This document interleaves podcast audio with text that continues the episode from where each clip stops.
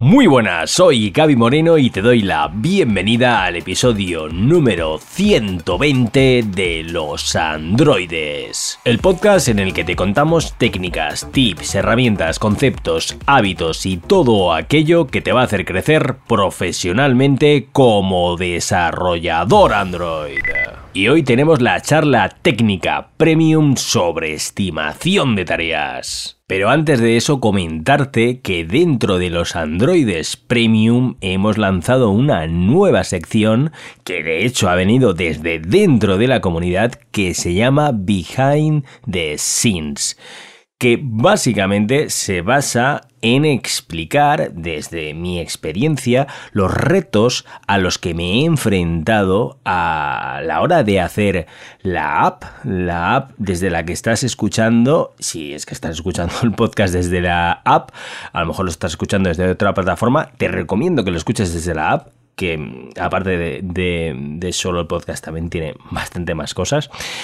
Y, es a los retos que me he enfrentado, mm, sobre todo técnicos, de código. Y además, como es un proyecto open source, vas a poder eh, verlo, mm, las cosas que, a las que me he tenido que ir enfrentando y cómo las he ido resolviendo. De hecho, pues por eso, porque puedes ver el código ahí. Y claro, esta sección de Behind the Scenes está dentro de los Androides Premium. Por lo tanto, si aún no estás suscrito, ve ya mismo a gabymoreno.soy y ahí podrás ver todas las cosas, todos los beneficios que tiene estar dentro de la comunidad premium y también el contenido, evidentemente. Y uno de esos contenidos, y aparte también tiene una tiene cierta mm, connotación de comunidad.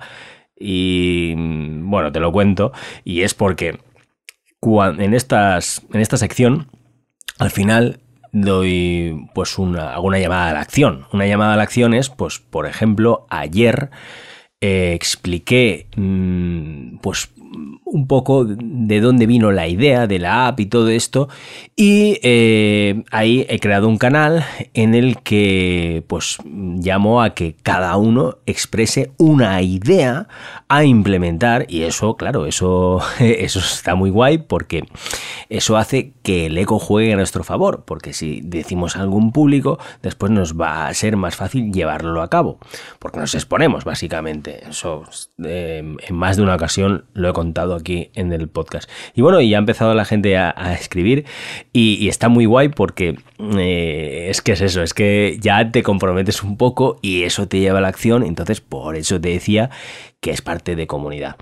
Pero bueno, ahora mismo, en este episodio, el 120, vamos a tocar un tema muy, pero que muy, no a la orden del día, es un tema super evergreen, que es el tema de la estimación de tareas. Y de hecho es también desde los Androides Premium, ya que es una charla técnica entre los miembros en los que hablamos sobre tips, sobre recomendaciones y sobre qué es lo que hacemos cada uno de nosotros para estimar tareas en nuestro día a día. Así que sin más dilación, te dejo con la charla técnica premium sobre estimación de tareas. Muy buenas y bienvenidos a la segunda charla técnica aquí en los Androides Premium. En esta ocasión vamos a hablar sobre un tema que nos suele afectar mucho, pero que mucho, mucho a, los desarrolladores, Android y de, cualquier tipo, que es la estimación de tareas.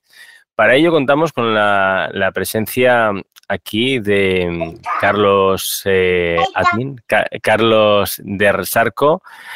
También tenemos a, a Iván Ornes y a Jimmy Saenz y bueno y un, servidor.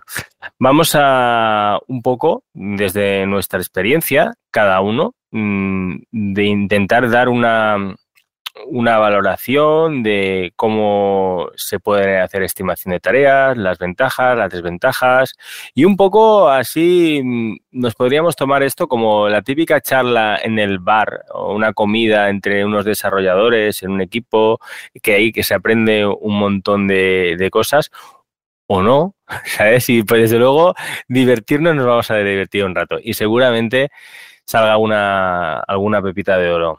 Eh, de todo esto. Así que, bueno, em, ¿Quién quiere empezar sobre la estimación de tareas? ¿En qué consiste eso?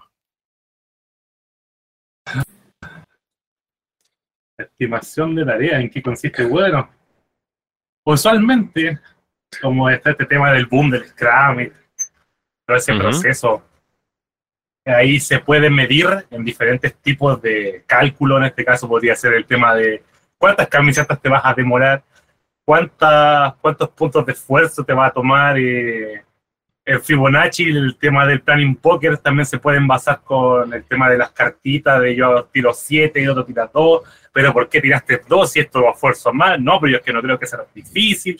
Eh, empieza el tema de la discusión hasta poder llegar a un punto medio decir, ya, esto podría, podría, porque tampoco es, decía a rajatabla, esto es lo que se va a demorar. Es una estimación, como su nombre lo dice. Por ende, nadie está segura de que eso vaya a durar el tema. Pero esas son como las principales que yo conozco. Esas, las que yo también he usado, principalmente son los, puntos de, estimación. Yo creo que por cada punto que le doy es una hora, y ahí esa hora la define el Scrum Master. Me puede decir que un punto es una hora o un punto son dos horas, ahí ya es por tema de definición del equipo. Pero normalmente yo usaba el tema de un punto, una hora, entonces yo podía decir simplemente me demoro 16 puntos. Siempre inflaba un poco más porque eh, no estaba seguro a veces de cuánto me podría tomar. Oye, para mí estimar tareas es como ser pitonizos, o sea, como tratar de predecir el futuro y fallar desastrosamente en el intento. bueno, eso es fin de mi participación, que sí, Iván. Miras la bola de cristal, miras la bola de cristal y dices, bueno, esta tarea me va a llevar dos horas. ¿Te lleva una semana? sí, sí. Mm. Bueno, eh, yo, yo alguna vez he hecho el tema de los puntos y tal. Eh, es un poco complicado, la verdad, porque al final tampoco hemos llegado a saber la cantidad de puntos que una persona puede llegar a, a realizar en un sprint, ¿no? Por ejemplo. O sea, sí que alguna vez lo hemos hecho y, eso es un poco lo que decías tú antes, que, que es o sea, que, que, te lleva tiempo también el hecho de la estimación de tareas, pues esto se usamos Fibonacci, pues estas son tres, estas son cinco, estas son, eh, no sé cuál es la siete, la, la ocho. Y, y no sé, luego también con horas, también. Sí que yo he hecho estimaciones, estimaciones por horas y claro, hay cosas que son relativamente eh, no, no fáciles, pero, pero son relativamente siempre parecidas, ¿no? De realizar, pero luego siempre hay otras que son más abstractas. Entonces, claro, con las abstractas tienes que tener mucho cuidado. Porque no tienes como. Si no tienes una referencia, ¿no? De lo que te puede llevar a hacer, entonces tienes que tirar siempre muy por encima. Y luego, aparte, las estimaciones, lo que te decía antes, que tú haces una estimación de decir, vale, una pantalla. Tiene que tener esto, esto y esto. Eh, luego va a tener backend, va a tener eh, servicios web. ¿Le quieres hacer test? Pues coges y divides un poco lo que, lo, que quieres hacer, lo estimas, lo sumas y luego le metes un, margen de error. Hmm. Sí. Sí, bueno, yo mm, tengo sentimientos muy encontrados con el tema de la, estimación de tareas, pero sí que es verdad que, entiendo que es una cosa mm, que a nosotros como desarrolladores a lo mejor mm, nos puede ayudar, pero digamos que sería de puertas para afuera, es decir, que es algo que sirve mucho para la, gente que tiene dependencia con respecto a nosotros, de poder dar unos tiempos. Eh, imaginemos que estamos trabajando en una consultora en la que tienes un cliente y ese cliente hay que darle una fecha de entrega. Entonces, pues si de algún no le damos algunas estimaciones de tiempo, pues mm, la persona que tenga que hablar con, este cliente no va a tener manera ninguna de, de poder decirle cuánto tiempo va a costar. Ahora, tengo sentimientos muy encontrados porque hay veces que que he estado en sitios en los que mm, hacer las estimaciones de tareas era como decir, bueno, es que como esto hay que hacerlo, era como una obligación y, se hacía porque eh, había que hacerlo y no servían prácticamente de nada.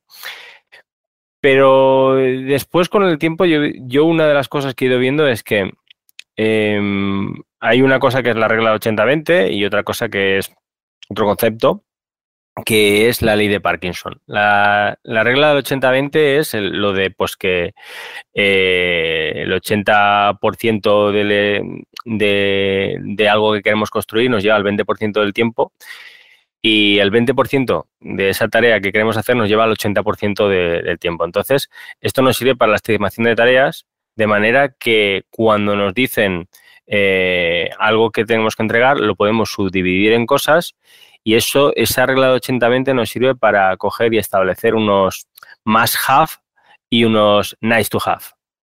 Eh, es decir, em, ahí ya partimos de que podemos coger y decir, vale, mm, de todo lo que me has pedido, ¿qué es lo que sí o sí tiene que entrar y qué es lo que está muy bien, pero se podría sacar? Si te dicen, por ejemplo, no, no, no, es que tiene que estar todo, pues entonces ya empezamos mal. ahí empezamos mal, porque es como que, vamos a ver, seguramente haya, algo que no sea tan importante. Si te vuelven a decir, no, no, todo es súper importante, entonces eh, seguimos, seguimos mal. Pero bromas aparte, eso por un lado yo creo que puede ayudar. Y lo más importante, la ley de Parkinson, la ley de Parkinson lo que dice, de hecho hay en de los primeros episodios del podcast que son hablaban sobre eso, de, la ley de Parkinson y de la regla 80-20. Y es que la ley de Parkinson es que si ponemos una, básicamente, no me acuerdo la memoria lo que dice, pero básicamente el significado es que si tú pones una fecha límite, va a ser más fácil que lo consigas. Si no pones una fecha límite en ese tiempo, si no pones una fecha límite, te va a costar más. Entonces, esto es clave, ¿eh? hacer estimación de tareas intrínsecamente o indirectamente o como queramos llamarlo, sirve para cumplirlas, porque es el hecho de poner unos tiempos nos ayuda a que se cumplan, porque si no es como que, bueno, pues vamos haciendo, vamos haciendo, ¿sabes? Que un poquito así. No obstante, mm, ya os digo que, tengo sentimientos encontrados. No sé, más, más opiniones. Dime. Sí, antes por, por molestar decías lo del pitonizo, pero realmente sí estoy de acuerdo con vos porque como que tomamos un poquito una frase, aquí la tenía apuntada de Frank Marshall, si no me equivoco, que dice que un mal plan es mejor que no tener ningún plan. O sea, ah. como que lo puedes interpretar de mil maneras, yo sé, pero el asunto es ese, de que si tiene que ver con lo que mencionabas, de, tener una fecha, al, menos tener una idea de hacia dónde vas y el poder estimar como que un, puede ser un buen ejercicio siempre y cuando no, eh, no, no, sea exagerado, porque es que hay personas que se pueden pasar un día entero, dos días enteros o una semana entera planteando hablo de, de, mi yo del pasado, que yo me podía pasar una semana armando un ERS, especificación de requerimiento, o algo por el estilo era el nombre del documento y era así como, como que un documento que era mi monografía en la universidad básicamente y mi tesis o como se diga, y la cuestión es que eso era un, a nivel de, digamos, de, esto de Toyota, que le llaman waste o, desperdicio, era un desperdicio brutal de, esfuerzo, de frustración, de tiempo, de recursos, de lo que sea. Entonces sí, yo sí estoy a favor del, de la estimación, ahora que lo digo como muy, como ya serio, pero, pero siempre y cuando no signifique un desperdicio. Los lineamientos de cuando algo es un desperdicio no, creo que simplemente es cuando vos sentís que, que ya te está tomando más del tiempo de lo que de la meta que vos andas buscando. O sea, si vos persigues una meta y para alcanzar esa meta la, estimación y la planificación te está llevando gran cantidad de los recursos para alcanzarlo, definitivamente ahí hay algo que está oliendo mal. Eso. justo, justo, me estaba acordando de, de los principios de la Yale, ¿no? No había algo que decía de que la entrega tenía más valor que, que los documentos, algo así. Joder, a ver si lo encuentro. Sí, eso es lo que dices. Yo tampoco me, me acuerdo de memoria. Vamos a ver, allá el manifiesto, Mm, allá el manifiesto.org, creo que era. Sí. Y. Eso es. Working Software over Comprehensive Documentation. Que, que, funci- que, que funcione, vamos. Que lo, que lo que tengas que merece la pena que esté. Sí, claro, o sea, al final el- también la planificación es un poco como documentación, ¿no? Bueno, documentación realmente no, realmente no. De hecho, de hecho el, el Agile es un poco lo que o Scrum, ¿no? Las metodologías eh, proponen también la planificación, ¿no? Para saber cuántas tareas puedes meter en cada sprint. Hmm. Y, y claro, y, y luego meter en cada sprint el número de tareas que puedes eh, llegar a, a- a terminar. Hmm.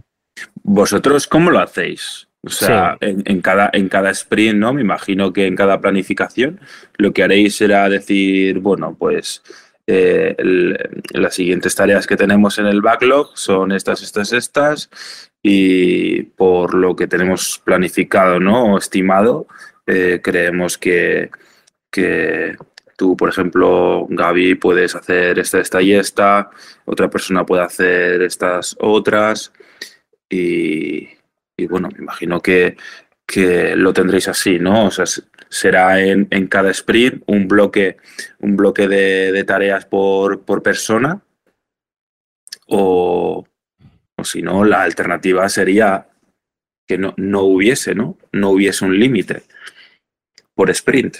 Porque dices, joder, no he terminado el sprint, he terminado mis tareas, eh, cojo y meto tareas eh, al horno, ¿no? Como, como suelen decir. Pff, no sé.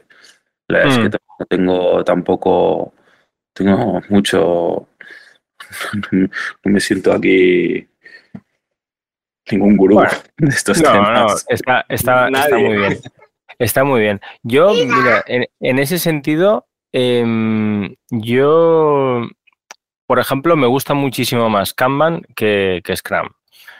Eh, Scrum es, mm, digamos que es más, mm, más encorsetado eh, y es mucho más el rollo de, vale, tenemos un sprint, dura una semana, dos semanas, tres semanas, normalmente por dos, tres semanas, pero bueno, o, un mes, lo, que fuera. El tiempo este a mí me da tiempo a hacer estas cosas. Y, estoy seguro que muchos de los que nos están viendo y escuchando, con lo que voy a decir a continuación, se van a sentir identificados. Y es lo típico que a todos nos ha pasado muchísimo el coger y decir, uff, eso, mm, va, eh, eh, hacer esa cosa, eso me lleva una hora. Entonces, si tú dices, eso me lleva una hora, y es otro una hora, y es otra una hora, es otro, vamos a ver, al final dices, hombre, pues claro, pues entonces el, cada día son ocho horas, y tú puedes coger y dices, oye, pues si cada, cada tarea te lleva una hora, pues tú eh, haces ocho tareas de esas de, de, de una hora en un día. Y después resulta que pues también respiras, también lees los mensajes de tus compañeros en, en Slack o donde sea, en la herramienta que sea, también revisas pull request, también estás en reuniones, también es- Claro, entonces, entonces, entonces, cuando eso te has puesto muchísimas, pero que muchísimas más eh, tareas de las que podías hacer. Y, vamos, y, esas estimaciones de, uy, esto me cuesta muy poquito, al final son un arma, eh, bueno, un arma, un arma de doble filo no, es directamente tirarte piedras sobre, sobre el tejado. Y, y bueno, y eso sucede un poco, la verdad es que sucedería también con, da igual que fuera Kanban que Scrum, pero digamos que Kanban es más, más ir haciendo, ¿no? Entonces, depende del tipo de, de proyecto en el que estés, pues a lo mejor hay algunos que tienes los tiempos muy ajustados y, y realmente mm, es complicado. Pero para mí, el escenario ideal es trabajar en Kanban y tú tienes, das unas estimaciones, pero son unas estimaciones, digamos, que te va a dar tiempo, mm, de- que sabes seguro que te va a dar tiempo en de terminar algo, por ejemplo, una semana, dos semanas, para hacer una, un experimento, una funcionalidad o lo que sea. Y después, con el tiempo que te sobra te dedicas a hacer tareas técnicas, porque tareas técnicas tienes que ir haciendo continuamente. Entonces, eso para mí es el escenario ideal. Entonces, tú coges y haces todo tu trabajo de producto y después, con el tiempo que te sobra, lo llenas de tareas técnicas. Y vamos, y así, eh, aparte que el, que el proyecto está en un estado de salud mucho mejor que lo típico que ir sacando cosas eh, que sin parar, pues vamos, estás más, mm, vamos, para mí es el, el, escenario ideal, aunque sé, claro, sé que no es, no es siempre el que tiene todo el mundo. ¿A qué le llamas tareas de, de producto? Sí, eh, una tarea de cuando, por ejemplo, trabajas en una app, en un, una app de lo que sea, pues, por ejemplo, yo estoy con la, la app de, de supply de, de, los, de los conductores. Eh, entonces, pues todo lo que implique un cambio que al usuario, digamos, le va a afectar, eso es una faena de producto. Algo que es un refactoring, es una migración de, yo qué sé, de RX a corrutinas, de, de XML a Jetpack Compose, eso no son cambios de producto, son cambios técnicos. Vale. No afectan a, a y, y, ese tipo de tareas son las tareas técnicas son tareas que hay que hacer sí o sí, pero mmm, digamos que mmm, no serían tan urgentes. Son igual de importantes o más, pero no son tan urgentes. Entonces, si haces uh -huh. primero las tareas de producto y después las tareas técnicas, es para mí un approach eh, brutal. Sí, las tareas técnicas son un poco lo que tú ves que hay que mejorar ¿no? en el código, lo que tus compañeros Exacto. te dicen que, que, tienes que mejorar. Hmm. Y, y en inglés, ¿verdad? Que le dicen. ¿Cómo? Los chores, la, como el hacer las cositas de la casa en, en inglés. Sí, eh, sí, sí, estaba pensando eso. A mí me divierte mucho hacer tareas técnicas. Bueno, la verdad es que me divierten las dos. Las de producto me, me molan un montón y las de técnicas también. A mí me encanta todo tipo de tareas. Bueno, y bueno, más opiniones sobre o, o algún algún tip para ¿qué, qué hacéis vosotros para, para estimar tareas? Oye, ya que mencionaste, eh, Gaby, lo de, lo de Kanban, eh, hmm. en la compañía donde colaboro trabajamos con, con, Scrum, pero en la parte de lo que es el equipo per se de las apps eh, nativas, pero el equipo existe como, digamos, una, llamémosle un squad que, uh -huh. que es como más como una mutación de, de, lo que en otras compañías más grandes se le llaman como plataforma, ¿verdad? O sea, como uh -huh. que están como ahí al pendiente de, todo lo que está pasando y la mejora continua y el soporte, etcétera. Y pasa que ellos trabajan con, con Kanban. Entonces, algo interesante de, plantear es que no hay, digamos, un framework o una forma única de hacer las cosas. Incluso lo, podrías combinar en un mismo producto y podría funcionar muy bien. Y, y, con respecto a Scrum, yo, eh, a mí me gusta muchísimo, pero es que a mí me pasa también que voy, voy a dar un unpopular opinion respecto de que es que hay mucho detalle alrededor del agilismo que, que me da como un poquito ahí de, de, de, dudas. O sea, como que se levanta como un cierto nivel de fanatismo eh, en ocasiones que se tiende bastante a las malas interpretaciones y también el marketing con todo esto, las certificaciones y demás que, que, que han venido saliendo desde el, sobre todo desde el COVID y, y, si me preguntan por qué estoy de loco hablando de esto, es que siento como a la a lo teoría de conspiración, que ha afectado toda esta parte de lo que se vende con respecto a estimar, al break management, mucha gente que viene como de la vieja escuela de hacer PMI, metiéndose a, a todo lo que es como agilismo, y, y, la gente que está metida en el agilismo aprendiendo con Bootcamp y con eso queriendo, entonces, lo siento, me estoy como saliendo del tema, pero es no, que no, siento que que todo eso ha generado como una serie como de, de, malos entendidos y, me incluyo en, en, todo eso, por eso lo comento, porque me, me, estoy incluyendo. Entonces, Scrum, yo sí lo veo buenísimo, si no se lo que le llaman el famoso Dark Scrum, cuando empezamos como a, a crear esas prácticas oscuras, porque realmente al final Scrum es un framework, no es una metodología, es lo que normalmente se confunde muchísimo. Entonces, en un framework vos tomas lo que te sirve eh, o la base que te sirve y vas adaptándolo a tus necesidades. Y esa necesidad y esa adaptación depende mucho de la cultura de la compañía. Entonces, a nosotros nos pasa que, que por fortuna, que si estamos haciendo Scrum, si tenemos un tiempo, que en este caso el sprint, para poder cumplir las metas del sprint, pero no son una camisa de fuerza. Entonces, si nosotros si tenemos que hacer todo lo necesario y quitamos o ponemos tareas durante el sprint, si se llegara a ser necesario, no es fiesta, pero si es necesario, quitamos y ponemos tareas con tal de cumplir la meta del sprint que tenemos claro en la planificación. Entonces, eso es donde yo veo que, que, no hay que casarse en una camisa de fuerza y es lo que muchas personas creo que tendemos a interpretar y me incluyen en el pasado. Eso. O sea, lo, que hacéis es, lo que hacéis es eh, básicamente eh, planificáis un sprint, ¿no? Eh, y, le ponéis, digamos, una meta, ¿no? Decís, la, la, meta del sprint es terminar esta funcionalidad o estas dos o lo que sea.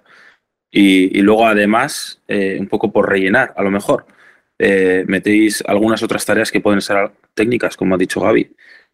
Eh, y, esas son las que se pueden dejar de terminar, ¿no? O se pueden, se pueden recoger cuando ya has terminado, digamos, lo, lo que tenías como meta, ¿no? Para, para ese sprint.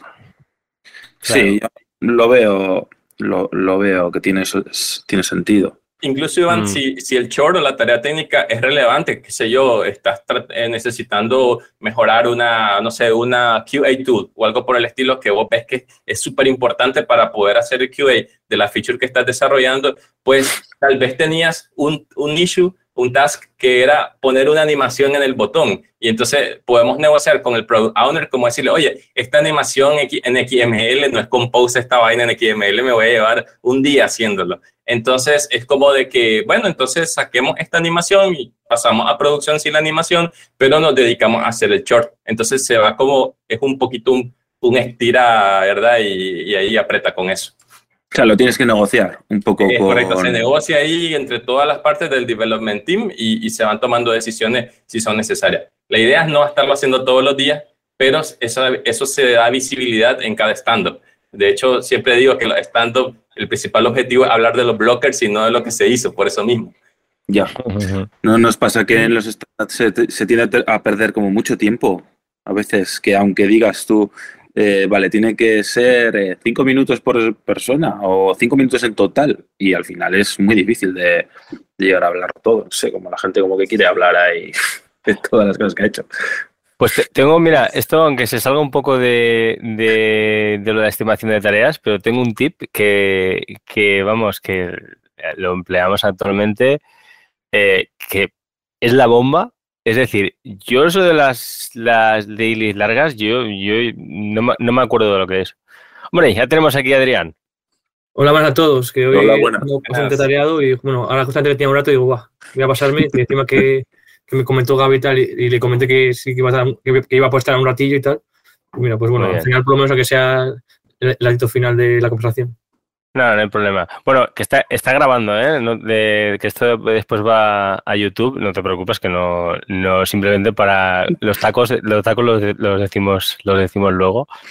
Nada, bromas aparte, eh, Adrián, nada, estábamos aquí charlando sobre estimación de, tareas y, eso, es una charla técnica, pero en plan como si estuviéramos aquí en un bar y, developers comentando un poco y cada uno pues tiene su experiencia y tal, y así todo nos enriquecemos y los que nos ven y nos escuchan, pues esperemos que pillen alguna pepita de oro. Y justo ahora eh, estábamos a, que ha salido un melón de por qué las dailies se hacen largas a veces, que es, no es que esté relacionado directamente con la estimación de tareas, pero bueno, eh, ha salido. Y yo iba a contar un tip. Y, y el tip es que mm, siempre debería haber un facilitador de las reuniones, eso puede ser rotativo, y ese facilitador, en cuanto vea que alguien se va un poquito de tal, mm, que se va del tiempo, ¡clac! Tiene que ir, eh, pero con, mm, con asertividad, es decir, pero, pero con asertividad, pero, pero diciéndolo. Es decir, no, oye, como no te vayas por los cerros de duda, no hace falta decir eso, pero se puede decir, esto lo podemos comentar after party, ¿eh? después de la fiesta. Después de la fiesta, after party, esa palabra, y cuando eso, el after party puede ser cualquier palabra, pero nosotros utilizamos esta palabra, que es after, after, después de la fiesta. Después de la fiesta, hablamos esto. Y ya es como que siempre cuando estamos ahí tal, dice, oye, después tengo un after party. ¿eh? Y entonces, Y aquí viene lo bueno, cuando ya se ha hecho la daily, que la daily mm, a nosotros no nos suele durar entre, entre 5 y 10 minutos, como muchísimo 10 minutos, como, bueno, alguna vez que puede durar más, pero entre 5 y 10 minutos suele durar, pero después de que todo el mundo haya hablado y haya dicho, mm, como bien decíamos antes, lo de es, mm, que no ya lo que, lo que hemos hecho, sino si tenemos algún blocker y tal, cogemos y decimos, vale, el after party es eh, esto. Y con, a lo mejor la gente de backend o de iOS o la gente o el product manager o lo que sea, a lo mejor no hace falta que esté. Entonces imaginemos que es un problema solo relacionado con las apps y de algo de backend, eh, pues a lo mejor la gente que no tiene por qué estar se puede ir. Y entonces de esa manera se aprovecha muy bien el tiempo. Y, y el hecho de, tenerlo en cuenta, lo de que no se pueden alargar y lo de la palabra clave y tal, vamos, va fenomenal. Bueno, eh, quería eh, volver a, lo de estimación de tareas. Eh, tengo por aquí un tip, pero lo voy a dejar para después. Así que le voy a dar la palabra a Adrián, que como acaba de llegar y, y, así pues que nos dé su punto de vista sobre el tema. Tú, así de estimación de tareas, ¿cómo, te sueles apañar? Vale, pues sobre eso, eh, primero intento eh, ver, sobre todo en mi forma de hacerlo es trocearla, ¿no? Tiene al final una puntuación más o menos. Eh, al final le das, por ejemplo, un 1 cuando es una tarea así sencillita, en plan de que vas a cambiar un, un string, una URL, cualquier cosa de estas. Dos ya, pues, que conlleva hacer algún cambio un poco más mayor que no sea tampoco mucho. Tres ya que ya lleva pues un tiempo y luego ya a partir de, al final es hacer series de Fibonacci, ¿no? Y entonces, pues cuanta más eh, puntuación le des, al final tienes que trocearlo. Es decir, si por ejemplo le das un, un 13, eso quiere decir que es una tarea que va a ser bastante compleja. Entonces, al final, pues con los números, así eh, conseguir Fibonacci, pues intento pues el, guiarme más o menos para saber cuánto puede ser de difícil la tarea. Muy bueno me tiene todo sentido el mundo. Y, yo me acuerdo que en un, en un, en un proyecto que estaba en una otra compañía, que cuando salía un número muy alto es como decir, a, esto lo hemos hecho mal. Vamos a desmenuzarla porque si sale el número tan alto es porque, porque es demasiado complicada. Vale, eh, voy a decir un tip, ¿vale? de hecho no me lo sé ni de memoria, lo tengo aquí apuntado en la chuleta, pero yo tengo, digamos, como tres parámetros con los que, mm, digamos, que consigo eh, estimar tareas. Y es cuando tengo una tarea, cojo y, miro la complejidad, lo difícil que es, el tamaño, lo grande que es y la incertidumbre. El, desconocimiento que tengo de, de, cómo hacer la tarea. Porque claro, si hay una tarea que yo tengo que, que es muy compleja, pues ya sé que, es difícil. Pero hay si hay una tarea que ni siquiera sé si es fácil o difícil, ahí tengo una incertidumbre. Entonces, con estas variables voy jugando y, eso me ayuda a después dar una puntuación u, otra. Eso, bueno, em, cada uno. Tamaño, incertidumbre y... Tamaño, complejidad, tamaño e incertidumbre. Complejidad. O sea, y complejidad e incertidumbre no es. Vale, no, me imagino que. Complejidad, Lo, difícil que es, incertidumbre es el desconocimiento que tengo. Imagínate que me dicen que tengo que hacer unos test end-to-end y no sé hacer test end-to-end. Pues para mí, mm, a lo mejor no es una tarea compleja, pero para mí mm, mm, es que ni siquiera lo sé. Es decir, Está relacionado porque si algo tiene incertidumbre, digamos que tiene complejidad de resolverlo, pero es más bien la complejidad es yo a lo mejor tengo una tarea, imagínate, tengo que hacer un refactor, como decía antes, de RX a corrutinas. Yo sé que es complejo, pero lo tengo muy claro lo complejo que es. Entonces no tengo incertidumbre. Sí, incertidumbre cero. Sí. Mm. Y, y, claro, puede ser complejo y, y que realmente tenga mucha incertidumbre porque a lo mejor son APIs nuevas, ¿no? Claro, lo que sea. Claro, al final, al final esto es tratar de bajar un poco a, tierra lo que lo, la, tarea. Al final, como lo de subdividir en tareas más pequeñas, es, como para intentar, intentar sacar un poco de, esto. Bueno, ¿qué pensáis de las valoraciones optimistas? Lo normal, ¿no? ¿Eh? Eso es típico que dices. Es lo normal. Eso que, eso que cuando dices una tarea, ay, esto me lleva a hacer party. Esto me lleva, me va a llevar eh, media hora y al final te tiras dos días y no lo has resuelto. ¿Qué pensáis de eso? Yo, pienso que al final somos, eh, bueno, no sé si hablo por mí, pero yo creo que todos los programadores somos siempre, cuando vemos, leemos una tarea como que vemos que más o menos igual es, dices, esto es cambiar un texto, cambiar cierta cosa, y luego ya cuando te metes realmente a, hacer, hacerla ya y ves que, conlleva más tiempo, ya es cuando ya notas que, eso de optimista está bien, sobre todo de cara pues un poco a que haya confianza en el equipo, que digas, pues el equipo está bastante bien eh, hecho, tal, la gente, la gente trabaja rápido, es decir, como que da sensación de positividad en el equipo, de que todo va muy fluido. Pero claro, luego mm. realmente, al final siendo optimista también puede ser que alargues el proyecto. Claro, claro. Claro, al final un poco eh, yo creo que merece muchísimo la pena. Si algo tú piensas que te va a costar eh, un día, eh, dices que te va a costar dos.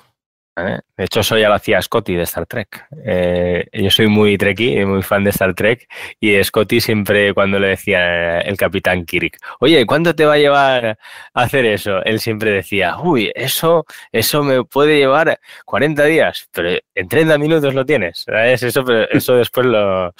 Nada, pruebas aparte, yo creo que merece la pena siempre... Eh, dar como mínimo el doble de lo que piensas, porque ¿sabéis qué? Que resulta que después te cuesta eso o más. Porque como solemos tirar a tender a ser optimistas, si, si por ejemplo mm, nos pasamos de optimistas, encima es que la otra persona ya le estamos dando, no es que le estemos firmando, firmando un contrato a fuego, pero ya un poco es como que nos estamos pillando los dedos. Entonces, no sé, ¿os ha pasado alguna vez eso? De que das una estimación y después te dicen, oye, me habías dicho que... ¿Cómo, que, ¿qué, habéis hecho en esa situación? Creo que esto es más recurrente de lo que se, de lo que se cree. En verdad, uno de repente puede decir, no, esto es súper sencillo. En 15 minutos está listo, en 20 minutos está listo. Y después uno se mete se da cuenta, no, esto toca esto, porque toca esto, después vas a revisar eso. Y eso se está comunicando con algo que ni siquiera es tuyo y ve tú a saber qué cosa está pasando ahí. Y ahí uno llega con el rabo entre las piernas diciendo en verdad, no son 20 minutos, eh, mucho más. Y ahí, Pero ¿por qué? Si me había dicho 20 minutos, el otro tema también es que uno, cuando dice el tiempo, la otra persona que te está recepcionando ese tiempo, cree que literalmente es ese tiempo. no, no, lo toman como estimación, sino como un dogma. O sea, tú me dices 20 minutos, oye, llama 22, ¿por qué te demoraste tanto? es un ejemplo exagerado, pero eh, suele ocurrir, por lo menos en, trabajos anteriores que yo tuve, ocurría mucho. Yo podía decir, me demoro dos semanas. Me pasaba de las dos semanas un día más. Oye, ya te pasaste. Estás atrasado. ¿Qué está pasando aquí? Hmm. Y eso que eran estimaciones. Ya, ya, ya. Es lo típico, ¿no? Que das una, das una fecha y a lo mejor eh, si no, bueno, es claro, si tú das una fecha y después no la cumples, es que, pues, ¿para qué dices esa fecha, no? Pues haber dicho, dicho otra y después, si es un poquito antes, pues mira, pues eso, eso que te llevas. Mm. Eh, por cierto, antes hemos hablado de algo de puntos de, historia o algo de eso. ¿Alguien puede explicar qué, en qué consiste eso de un punto de historia? Jimmy, dale, que yo creo que eres aquí del que más. Oye, la verdad es que sí bueno, como para no extender mucho, un punto de historia es simplemente una forma de medir, ya está. O sea, no creo que no es necesario como darle mucha complejidad porque de ahí vienen muchas opiniones, eh, cada quien cómo lo hace. Ya, o sea, si vas a utilizar qué camisetas, qué Fibonacci, que, o sea, tallas de camiseta, lo que sea, yo creo que eso da igual porque eso lo termina definiendo el propio equipo. El punto es utilizar una, un sistema de medición que sea independiente de de lo que vendrían siendo los malos hábitos de estimación. O sea, por malos hábitos me refiero, por ejemplo, a utilizar unidades de tiempo humanas, como lo podrían ser las horas, para utilizarlas en contra de lo que sería la, estimación per se. No sé si me doy a entender con eso, pero, pero al utilizar puntos de historia y, no necesitar de horas, evitamos como ser humanos tener que hacer la conversión de eh, lo que son los puntos hacia lo que son las horas. Porque si empezamos a convertir una cosa a la hora, empezamos a tergiversar todo, lo empezamos a, a hacer mal. Entonces, eh, yo creo que ese es el objetivo. Es como lo que pasa un poquito para la gente que está algo metido en las cripto, como que hay personas que empiezan a querer como hacer la comparación de que un Bitcoin es tantos dólares y esto lo otro. Claro, sí, o sea, hay formas como de poder eh, homogenizarlas, pero te quedas corto porque no funcionan de la misma manera el sistema monetario tradicional del sistema eh, cripto. Entonces, es como que es muy difícil comparar a veces peras con manzana, aunque ambos sean frutas creo yo. Entonces, nada, eso. No sé Sí, sí, sí, sí. Me parece, a mí, a mí, por lo menos me parece muy, muy, muy interesante porque creo que no lo habíamos comentado hasta el momento, que el tema de, de las estimaciones, claro, estamos hablando mucho de, de, tiempo, pero los puntos de historia no, no, es de tiempo, es más, más bien como de esfuerzo, ¿no? Y claro, después, a, lo mejor, pues si estás en un, en un equipo en el que eh, pues mm, siempre hacéis al principio una estimación, dices, oye, pues me voy a coger tantos, tantas, tantos puntos de, historia, tal. Llega un momento en cuando llevas unos cuantos sprints que más o menos sí que podrías hacer una traslación de que tantos puntos de historia son tantas horas, pero, pero nos evita ese sesgo que tenemos de, de, coger y dar unas estimaciones de tiempo que a lo mejor no son las adecuadas. Bueno, yo solo por comentar, ya me voy a tener que pirar. Vale. hay, hay un libro guapísimo que se llama Deshaciendo Errores, que trata de la historia de, Amos Bersky y Daniel Kahneman, que hablan de todos los sesgos que tenemos en la cabeza y que nos hacen calcular mal todas las probabilidades. O sea, que realmente no sabemos hasta qué punto eh, calculamos mal las probabilidades. O sea, eh, nosotros igual pensamos que esto nos va a durar poco, pero luego resulta que nos, nos, lleva mucho. O sea, hacían experimentos, eran psicólogos, hacían experimentos, le decían a la gente, mira, tienes un saco eh, con 50 50 monedas blancas y 50 rojas. Eh, vamos sacando una moneda y, y, vete diciendo cuál es la probabilidad de que, de que sea eh, roja la siguiente. Y hmm. realmente esas probabilidades que matemáticamente las podemos hacer, o una máquina las puede hacer súper fácil, para nosotros, porque somos humanos, somos personas, son súper complejas. Entonces ya, pues, métele, métele este tipo de, de estimaciones, pues, pues hombre, yo creo en, en ese libro, ahora justo estar leyendo las notas, me las tenía que haber preparado igual de antes, pero me acaba de, ocurrir. no, hay problema. Estamos en el bar. Y, seguramente, y seguramente haya muchos tips de decir, pues mira, pues hacemos lo que podemos. Hacemos lo que podemos y hacemos una estimación así. O sea, vamos a, a, coger, nos vamos a chupar el dedo y vamos a ver por dónde nos viene porque al final las estimaciones las vamos a hacer es, o sea, a ojo. O sea, al final hacemos, hacemos muchas cosas a ojo. Y bueno, comentar, comentar eso un, poco. Muy guay. Y muy guay porque no, me conocía ese libro. Sí que conozco el de eh, Pensar rápido, pensar despacio. Eh, pero vamos, ese no, me lo voy a apuntar porque el, solo de Kahneman yo no me, no me he leído Pensar rápido, Pensar despacio, lo tengo ahí. O sea, lo tengo ah. comprado. O sea, es el de los siguientes que me voy a leer. Y, pero este está guapo porque te cuenta la historia de la historia de la relación entre dos tíos que revolucionaron la psicología y terminaron con un premio Nobel de Economía. O sea, eh, toda, la economía conductual y todo eso, o sea, salió gracias a ellos. Una, una pasada. Muy guay, muy guay. Sí, si podemos sacar algunas ideas para mejorar también nuestro sector de, esta pareja de psicólogos, que me imagino que ya habrán salido, o sea, esto digo yo que habrá salido, pues, pues genial. Bueno, chaval, Pues nada, nos vemos otro día. Venga, gracias, Iván. Venga, hasta luego. Hasta luego, Iván. Vale.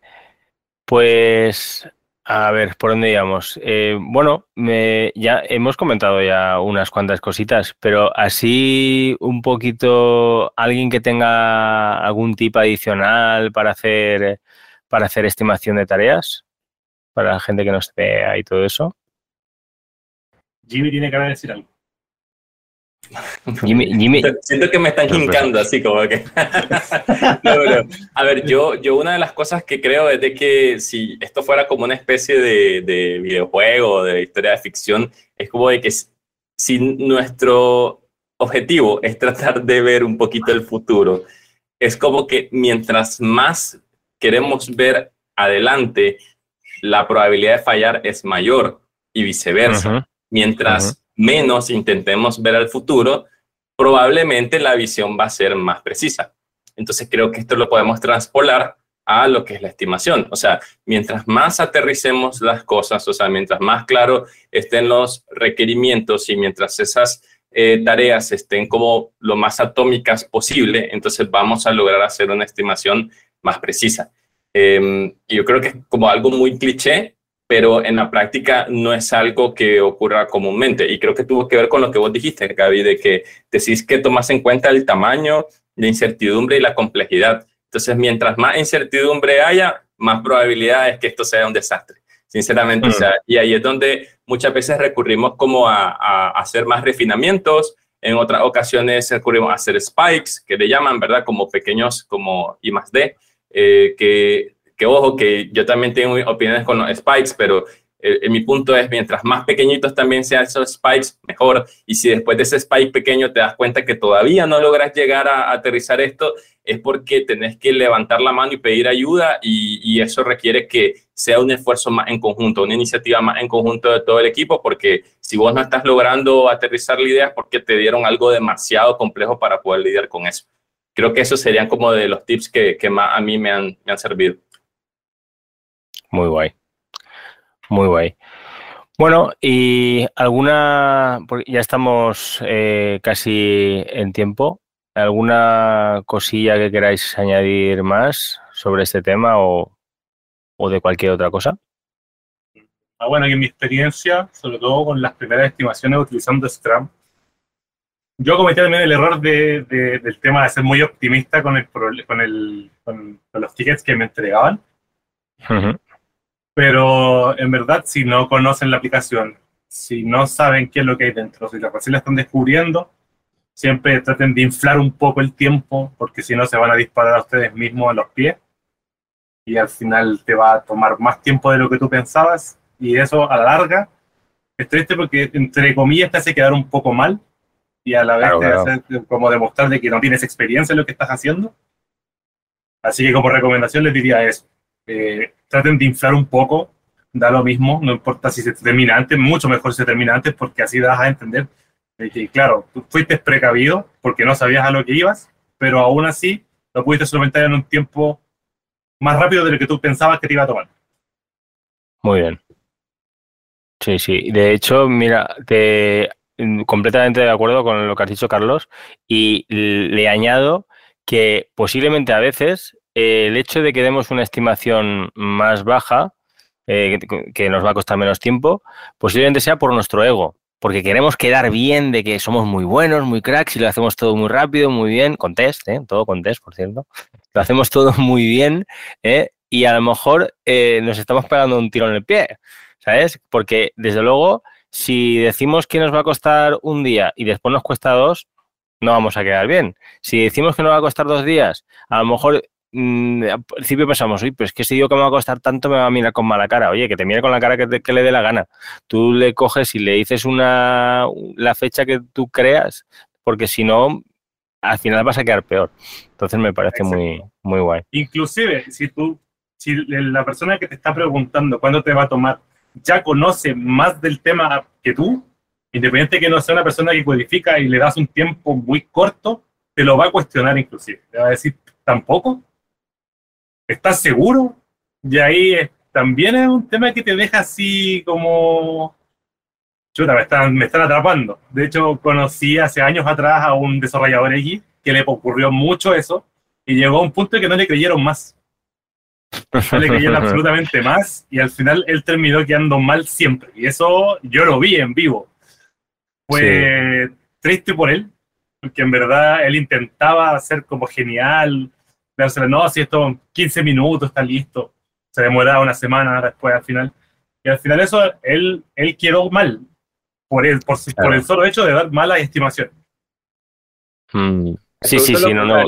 Pero, pero disculpen, quiero hacerles la pregunta más bien. O sea, creen que no puede ocurrir como lo contrario. Es que también pasa, Gaby, que yo siento que a veces nos condicionamos un poco por nuestras experiencias recientes, que tiene que ver mucho con que creo que vos, yo, quizás me equivoco, ahora lo digo, estamos como en empresas de producto, pero en las empresas de outsourcing y sobre todo desde el COVID se puso muy de moda este término de staff augmentation, como de que, o sea, te paso te, el escenario, te doy a, este, a esta persona como parte de tu equipo y tal. Y la, y la empresa que de outsourcing está cobrando por hora.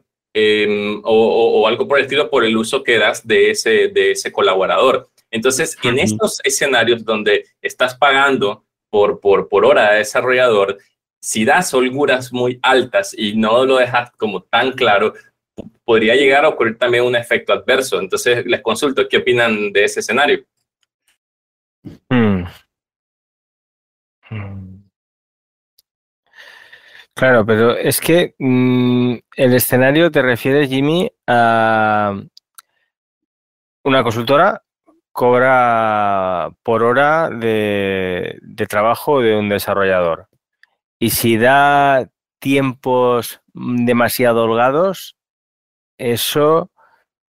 Ya, pero es que mm, no, es como que mm, al final lo que le va a costar es lo que le va a costar. Es decir, por más que haga tiempos más altos o menos, al final las horas que va le va a ocupar al desarrollador a lo mejor son las mismas. Es que no, estoy seguro si lo he entendido bien. Correcto, correcto. Pero pasa, quizás no termina de explicar ese, escenario porque ocurre que si terminas como diciendo, oye, te llevan como súper medido, así como que te tienen respirando en la nuca el tiempo que estás como llevándote. Entonces, ¿qué pasa? De que si empiezas a dar siempre tiempos muy delgados hacia arriba, como que van a decir, oye, este man es como que todo el tiempo nos está tirando tiempos para arriba, entonces vamos a, a decirle como que, bueno, lo que él me diga la mitad, ¿me entienden? Entonces, como que se puede terminar provocando el mismo, la, la misma percepción de esa persona, lo contrario a lo que dijo Carlos, o sea, como que está el tipo que siempre daba malas estimaciones hacia abajo, pero también puede estar el tipo que quede mal por dar estimaciones hacia arriba. Entonces les pregunto... Claro. Vale, vale, vale. Sí, sí, sí, sí, no, no te había entendido. Hostia, pues es interesante. Es que yo creo que eso no lo he visto en mi vida. Normalmente siempre se estima de, de, de, menos, ¿no? O no se dice nada, o, Carlos, creo que vos estás como más familiarizado con eso, ¿no? O sea, porque en la TAM es como más común esto del, del staff augmentation. sí, sobre todo antigua, ya en, en las empresas que estuve, que eran de consultoría, que también eran pymes, o sea, no eran grandes empresas, solía ocurrir mucho, pero hacia abajo no hacia arriba. Era raro que te aceptaran un tiempo tan holgado, sobre todo el cliente, si uno decía, yo esto me voy a demorar, no sé, estimábamos un proyecto y nosotros decíamos, esto toma seis meses. Llegaba el product manager y decía, no. Y le entregaba la, propuesta sin preguntarnos a nosotros, tres meses. Hacia abajo. Y al final nosotros diciéndole seis meses, y al final tomaba nueve, por darte un ejemplo. Entonces, que yo lo haya visto inverso no me ha ocurrido. O sea, nunca he visto la, la, posibilidad de que ocurra de que los tiempos te lo acepten cuando son muy largos. Eso no le sirve tanto ni al cliente ni como al, a la consultora, porque ellos no ganan, por ejemplo. No, no, no les da la cuenta. Porque ellos mm. quieren terminar productos rápido para generar dinero rápido. Porque acá, por lo menos, funcionaba de la siguiente forma: proyecto terminado, proyecto pagado. Mm. Entonces, que se vea inverso es como raro, pero yo creo que en algún lugar debe haber ocurrido. Mm.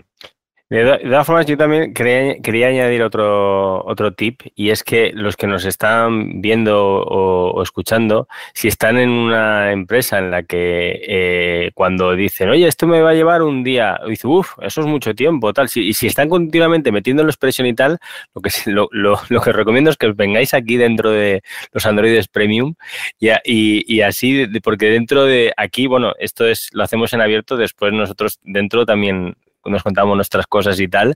Y así os daremos más tips de qué hacer con, este tipo de situaciones, porque sé que de primera mano que hay veces que, la gente puede apretar un montón y, se puede volver un poco incluso tóxico.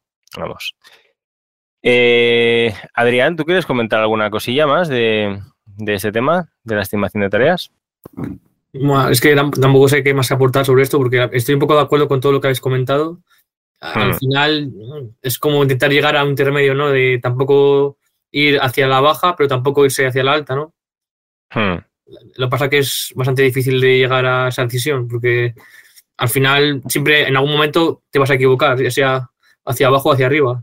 Es más, es más fácil que te equivoques hacia abajo, pero Sí, yo, mira, esto, Adrián, esto me lo tomo como una manera súper buena de, concluir el, em, la charla, porque precisamente es aquí, durante toda la charla, hemos estado dando nuestra perspectiva, eh, nuestras opiniones, em, un poco nuestra experiencia y seguro que, hay más de algún tip que la gente que nos ha escuchado nos ha visto, pues ya se lo sabía, alguno que no, pero también esto último que has dicho es como que, vale, después de todo lo que hemos contado, al final en definitiva es que la estimación de tareas es algo que es bastante abstracto. Así que, eh, aparte de los tips que podamos haber dicho y demás, también un poco de como de, de no me sale la, palabra de, de, que la, gente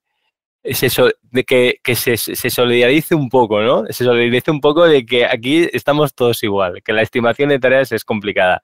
Y si la gente cuando entraba pensaba que era complicada, ahora también con nuestra opinión dice, no, pues vale, no estoy solo. un poco eso es lo que quería decir. Muy bien. Pues bueno, yo creo que nos ha quedado una charla bastante interesante. Eh, si que, alguien quiera añadir alguna cosita más. ¿No? Bueno, pues nada, Carlos, Jimmy, eh, Adrián y e Iván, que se ha ido hace un ratito, muchísimas gracias. Eh, mm, me parece, me parece, no, sé que es de muchísimo valor y esto la gente que, que, que lo ve y lo escucha aporta un montón de valor a la comunidad. Si la gente que nos está viendo, si queréis charlar con nosotros y estar en nuestra comunidad premium, lo tenéis muy fácil. Os vais ahí a gabimoreno.soy, que tenéis toda la info. Y, y, bueno, lo dejamos aquí. Nos vemos en la próxima. Un abrazote.